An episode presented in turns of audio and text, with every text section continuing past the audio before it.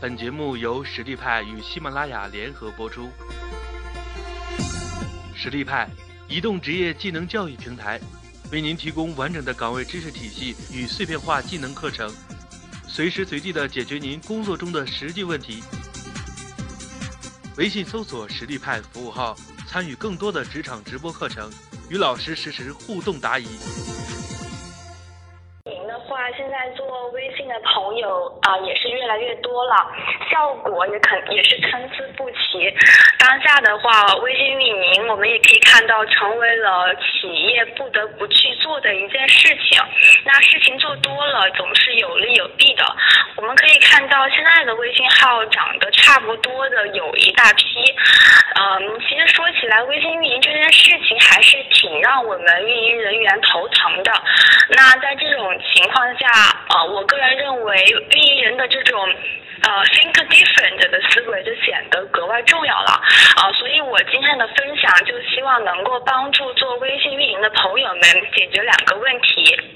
这两个问题分别是，第一个是关于微信运营中创意来源的问题，我会通过呃十四招教你拟一个吸引人的标题这样的方式来给大家分享。那第二个问题的话是帮助大家去诊断微信运营中出现的问题，因为大家去微运营微信号的时候，每个人出现的问题都是不一样的，所以我们掌握这种诊断的方法也是非常重要的。在我正式讲解之前，我觉得大家还是有必要来回顾或者是看一看微信运营的一个整体流程。它一共分为五个主要步骤，构成了一个比较完整的闭环。那在大家看了这些流程之后，先不要过于着急，马上去做。我个人比较建议，就是做微信运营的朋友们，可以去有时间啊，可以去建立一个属于自己的可调用的一个资源库。其实我自己就有这样的一个资源库，比如说这个资源库的内容可以包括图片中说的四个方面。一个是大家可以去按照呃全年的这样的一个日历去整理一个节日的 list，这个 list 有什么用呢？它其实是可以成为你每次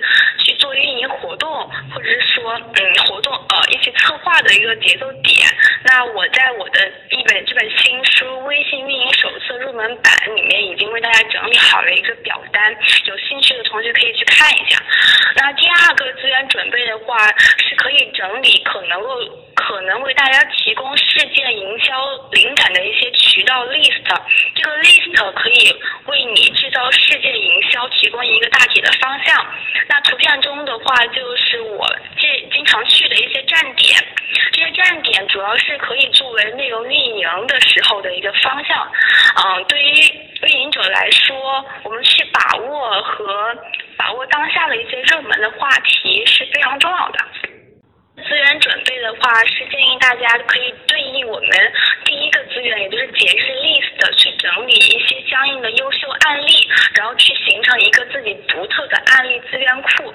然后最后一个资源准备的话，是关于 UI 设计方面的，大家可以去整理一些主色调或是一些排版风格，可以多去收集一些这样的模板，然后根据自己或是个人微信号的一个定位，来确定自己的一个。方案最好是这个方案是肯定是要与你的品牌形成一个相对完善的一个体系。好，在讲完这些呃资源准备之后，接下来我们就会进入到今天的第一个主题：十四招教你去拟一个微信内容的标题。嗯，在讲解这十四种方法的时候，我会通过方法的简介和具体的案例，来为大家细化的来说一下这十四种标题的命名方法。案例里面都是比较经典的一些文章，建议大家可以在讲座之后去网上再去搜一搜。那这十四种方法的信息量还是会比较大，嗯，毕竟这种干货的东西可能会让大家听起来有点枯燥，但总之。还是希望大家能够去集中精力跟上我的节奏啊！我们先来看看第一个方法吧。首先，第一个标题的方法是如何体。如何体呢？是最基本的一种命名标题的方法。一般我们会进行配合数字使用，它主要是迎合了当下用户去。望短时间内获得大量知识的一种急躁的心理。那我这里举的两个案例，一个是关于网易云课堂上，它有很多课程，它大部分都是以这种如何体来进行命名的，比如如何在七天之内学会 PS，啊，如何在这呃一天之内教你看完一本书。或是类似的这样标题。那第二个的话是将如何体与干货类型的文章进行结合，比如我在里面举的举个例子，技术型营销人必看啊，就是早期是如何用 growth hack 获得更多用户的。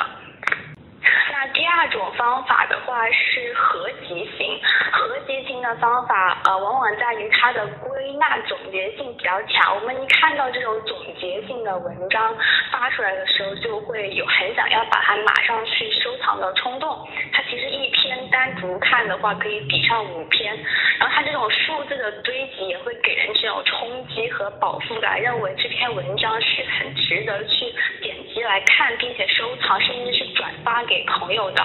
嗯，这个方法里面我也举了一个案例，比如说像 L B M B，告诉你如何用鸡肋换鸡腿三种分享型经济的典型案例，以及盘点重磅推荐来自 Adweek 二零一四年度呃什么这个榜单，这盘像盘点呐这种集锦啊总结都是比较常用的合集型方法。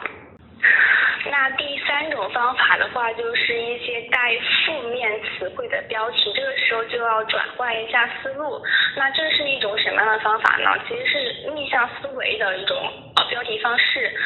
其实是试着从用户的遇到的问题、实际的问题出发，并且去为用户解决，提供这种解决方案。那这种方法往往会让人警醒，呃，想去看看究竟。嗯，然后通过一些错误的案例来获得一些启示。那我在这个标题的你呃，这个这个标题的方法里面也举到了一些案例，比如说，如果你的简历石沉大海，看看这八个秘籍，它其实是从用户遇到的一些具体的问题出发，然后去去呃组织这个标题的。然后呃，我们再看到方法四，加一些修饰词，这个就比较好理解了。加修饰词主要是有两个作用，一个是让定义更加的明确和独特，它能够去增强这种读者的情感强度。呃，恰当的修饰词也是用以区分我们同类产品的一个重要的方法。其实它这种修饰词就是你的产品和你同类产品与众不同或标新立异的一些地方。在这个方法里面，我也举了一个案例。五种方法的话，就是带有紧迫感的这种标题的撰写方式。紧迫感的这种标题呢，常常是与用户的这种探索心理联系在一起的。因为我们每个人都会对新事物有探索这种猎奇心理嘛。啊，比如说你没有尝试过的什么东西，最新推出的什么东西，其实都会去调动呃这种用户的一种好奇心，让大家马上会想去验证一下我到底有没有尝试过这种东西，或者这种东西出来之后我知不知道。它其实是一种召唤用户行为的一种表示。啊，这个方法里面我也举出了一个案例，比如说学会这些英文单词，你就可以在广告圈混啦。啊，这些单词我们有没有见过呢？其实我还是比较想去点击开来看一下的，对吧？好，接下来大家可以看到，呃，图片上我们开始进行讲解方法六。方法六的话，就是呃，去给到用户一种赋予珍贵资源被他们抢到的这种感觉，呃。比如说什么 Facebook 内部员工工作指南，Google 程序员薪资探秘，看到这样的标题，读者会觉得这是你给他的信息，平台上得到，然后他能得到，可是没看到你平台的人就得不到，他会觉得对这种信息会有一种占有感，所以他就会嗯不由自主的去把它分享给身边的人，呃。因为每个人都有这种炫耀的心理嘛，可能会觉得啊这个信息蛮珍贵的，我得到了。这个典型的案例就是我在写那篇微信运营手册完整版的时候，啊其实并没有过多的去宣传或者是投稿，但是我看到有一些转载的标题，比如说腾讯内部资料微信运营手册。啊这样的一些赚钱的方式还是很吸引人的。方法七是一些解释性的标题，啊，多数情况下这种标题就是解释一些专业性比较强的东西，比如我们最近很火的这种 growth hack 的这个概念，嗯，我这里也举了一个案例，就是一篇比较受欢迎的一个访谈吧，叫做学生团队如何取得三十五万销售额，是一个关于南京大学欧莱雅义卖团队的一个专访，这个大家也可以后期去看一下，嗯，这个。方法用的还比较少，用处也不是很大，所以就简单讲一下。接下来我们看看第八种方法，去嵌入一些专业性的词汇。嗯，那这样专业的词汇其实能够体现你这篇文章真正的干货价值，还能够去吸引到很精准的受众。其实我们不用太去担心，呃，过多的专业词汇会让读者，嗯，比较的晦涩难懂。嗯，那些让人感觉呃晦涩难懂的，其实那一群人就不是你的目标人群。你能够去吸引到的优质受众，其实比两千个或是呃更多的人看你这篇文章更有价值。这里我也举了两个案例，一个案例是关于 STM 五的一个工具，这个是比较的偏呃技术的一些知识吧。第二个的话就是关于什么二零一五年最热门的职业，关于家的概念。其实一般人的话应该不会去看这样的文章。但是专业性词汇的这种标题，啊，对于去定位一些精准的目标用户来说是非常有效的。好，接下来讲方法九。方法九是利用一些双关的语言和俏皮话去增加我们这篇文章的趣味性。嗯，很这个应该比较容易理解吧？这种趣味性的东西总是能够第一时间去吸引大家的那种好奇心。我这里讲了一个比较有趣的案例，就是《权力的游戏》这个比较火的呃电视剧吧。当《权力的游戏》。遭遇蠢蠢的死法，连最悲催的领便当也变得朦胧大。这个标题比较长，但是呃仔细的来看一看，你其实会觉得这个标题写的比较的巧妙，或是说能够去吸引你想点进去看一下。嗯，接下来是呃第十个方法，第十个方法是通过标题去给用户传递能够简单习得和立马速成这种感觉。嗯，其实这个方法的话，与之前介绍的如何启是经常一起来配合使用的，因为我们每个人的时间和精力都毕竟是，寻求一种快速高效的学习方法，也成为了每个人去追求的一个目标吧。其实这种标题的话，嗯，它特别注意这种内容的精简，呃，非常精简和那种相关性吧。这也举了一个举到了一个案例，就是 social data 的两篇文章，什么七步教你玩转 logo 设计。当然，这种方法也是有利有弊的。我个人是不太建议用这种简单速成的方法，因为呃用的多也就比较的泛滥了。啊，第十方法第十一个方法是呃一些福利帖，这个福利帖和之前讲到的一些资源总结或是呃汇总指南这种比较相似啊，这种它直接非常鲜明的去告诉读者。呃，这篇文章你是能够获得某一个福利的，它其实会让用户有一种得到秘籍和好处的感觉。有两种方式吧，一种是会直接打上福利的标签，还有一种是用隐喻的方法，就是我刚刚说到的使用指南、页面观、入门读物，然后什么微信运营必读，然后什么什么东西必读这些词。那我这也举了两个案例，一个是直接的案例，一个是隐喻的案例。然后第十三个方法就是借热点的这个东风，这个方法的话，在我们运营去组织这些文案或是呃策划一些活动的时候是经常用到的。它其实就是去借助一时的流行来造势。虽然我们总说流行的东西总是一时的嘛。但是你原本的内容却是实质的啊，这里的话就可以联系到一些我刚才呃在最开始的时候说的一些资源呢，就是一些热搜工具的总结，大家有时间可以多去总结一下，这样的工具并不是很多啊。然后这也举了一个比较典型的案例，就是当《权力的游戏》第五季刚刚播出的时候，然后 Uber 在纽约就立马推出了铁王座试驾的这种服务，是最好的一个呃这种借热点营销的一个方法。其实 Uber 并没有赞助这部电这部电视剧。关于这个借热点东风这个方法，个人比较建议大家去搜集一下 Uber 的所有的这些运营的实力，嗯，会比较惊讶的发现，它很多的方案都是在利用这个方法来做的。好，那我们讲到呃第一个大点的最后一个方法，就是把你的标题具体化。嗯，实际上当内容太多，你不能够去把你所有的概念都去放到一个小小的标题里面，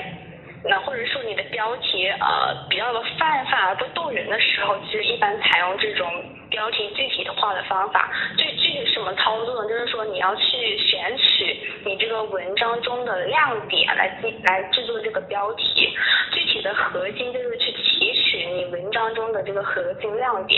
然后，然后减少这个用户的这种阅读压力感。他一看标题就知道你这篇文章大概是一个什么样的方向去写了。其实这样的，呃，对用户来说是最有效的一种阅读。那这个方法的话，我这里也呃做了两个案例的举例。一个是除了 Tom's 鞋，你知道还有哪些 One for One 的品牌？它其实是讲了一八个。啊，像最后提到的这篇文章，会跳舞的红绿灯，让等待的时光也美丽的六个创意场景，就是一个非常典型的标题具体化的案例。它是，呃，它为什么会攫取会跳舞的红绿灯这样一个呃其中的一个场景呢？是因为什么？是其实是跟它的用户群体进行结合的，因为它的这个用户群体都是比较偏年轻，而且。嗯，就就那当然应该是去为他们展现一个比较色彩斑斓的一个世界。那你看到红绿灯，嗯，平时会感觉比较枯燥，那会跳舞的红绿灯会让你什么那样的感觉呢？应该是能够去呃引导出一些遐想吧。啊，那十四个方法的话，就呃。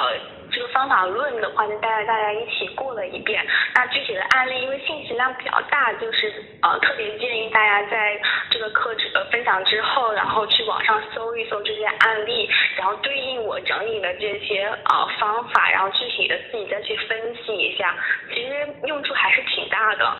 然后第二的话，我们就进行呃今天的第二部分的一个讲解内容，就是呃关于数据分析的东西，通过。这种数据分析的话，能够去帮助大家去监测你运营的成果，还有就是一些效果，也能够也能够去分析出。啊，你目标用户的一些行为路径，这呢主要是讲了三点，一个是微信自带的数据分析功能，第二个的话就是每日效果评估，输出运营之道，第三个是关于数据的整理，每周输出运营那微信自带的这个数据分析功能，在我那个微信运营手册入门版里面，呃有截图，还有呃具体的文字，就结合来说明了这一点，就已经讲的比较详细。我在这里就不累赘了。那运营日报和运营周报其实是我们运营人员每天都要去做的一件事情，所以我就呃就是整理了一下我之前用过的一个。运营日报和运营周报的模板，这个模板的话，呃，比较简单，就涵盖了一些最基本的运营日报和周报应该有的内容。那具体在操作过程中，大家千万不要就是拿着这个模板直接套用，就你一定要根据你的实际情况、你的商业目标、你的目标用户、你的呃你你所需要的几个关键指标来进行定义。嗯，大家可以看到图片，就是我整理了一个运营日报的一个非常非常简易的一个模板。嗯，这个模板里面包括分为两个部分的内容，一个是内容效果的监控，一个是活动效果的监控。那活动效果这一块，如果呃在某一个时间段内没有任何活动策划的话，可以去不写。然后内容效果这呃主要是几个方面吧，一个是阅读人数的监控。转发人数、收藏人数。其实这三点的话，呃，微信后台自带的这种分析功能就可以满足大家了。然后还有新增用户、流失用户以及累计用户，其实这个地方还应该有呃七日留存率、十四日留存率或者三十日留存率这种，还有流失率这样的一个计算，这些都是根据大家具体的业务需求来做的。最基本的也就是呃图片中提到这些了。嗯，接下来这个图片的话，就给大家展示了运营周报的一个非常简易的模板。啊，运营周报的话，是我们进行呃运营活动节奏点把控的一个非常重要的数据来源。通过这个运营周报，我们可以分析出几个东西，一个是我们在这周中推出的这些内容是否高效的呃。满足了用户的需求。第二个方面的话，我们推送的这些内容，它是不是真的呃嗯比较合适、比较适合于我们这个平台的目标用户？然后这个运营周报的话，主要主要是分为这么几个维度吧。一个是你本周的发文量，你这周主要发了多少篇文章？然后第二个的话，你本周的新增用户是多少？这个新增用户看到这个数据之后，你可以和前几周的进行对比，然后你要去了解这个。接下来是新增率啊，然后还有本周流失用户。看到本周流失用户这个呃数据，你也可以去和之前的运营周报进行一个对比，然后去分析这个流失用户它具体的原因可能是哪一些？是发文量的原因，还是你这个一周的这些文章的主题有关，或者是因为你这个活动策划没到位？总之。你可以通过这个数据去分析很多的一些原因，然后你可以列一个 list。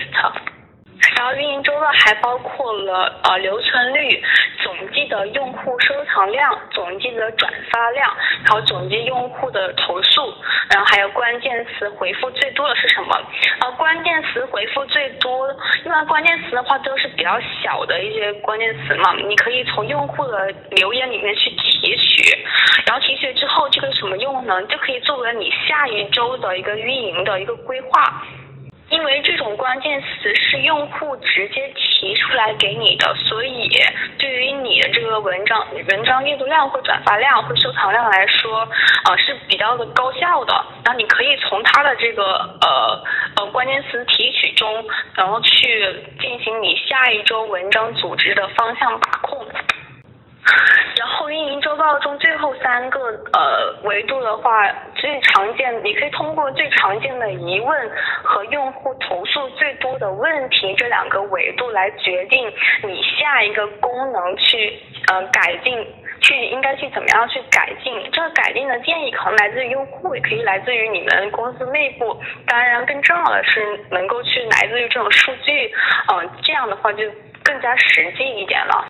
那刚才讲的两个模板的话，确实是运营过程中最基本、最基本的一些呃数据分析维度了。嗯，然后大家可以作为一个参考吧，仅仅是一个参考而已。然后多去，然后去了解一下我的运营周报中提出的那个 Facebook 啊说的那个四十二十十的这种法则。啊，这个东西的话，主要是用于区分你的留存率和留存用户数。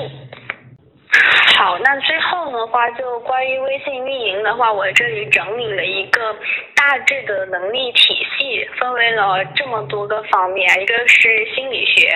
然后它也关，它微信营销它其实也关乎于营销学吧，传统的一些营销学。然后是呃数据分析能力，怎么能够通过对用户数据的这样一个分析来给到自己呃用户呃给到自己运营过程中的一些呃建议，或者说一些方向。然后是经济学的一些常识，怎样去迎合当下的一些潮流，或者说呃从经济学的。这种角度来判断，就呃你的一些运营趋势，然后接下来是还有一些就是 HTML 一些技术的一些常识，然后微信运营的话，其实还与你资源获取与协调的能力紧密相关，然后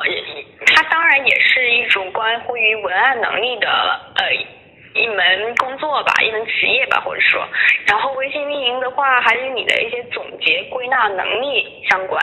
嗯，它也会关乎你的审美能力，审美能力主要表现在你整你对整个呃微信你你自己运营微信号体系的一个。UI 把控，你的排版，你的颜色处理，一些设计技能，这是一些比较细节的东西。然后最后两个，一个是关于那个工具的使用能力，你通过哪些工具能够去提高你的一些效率。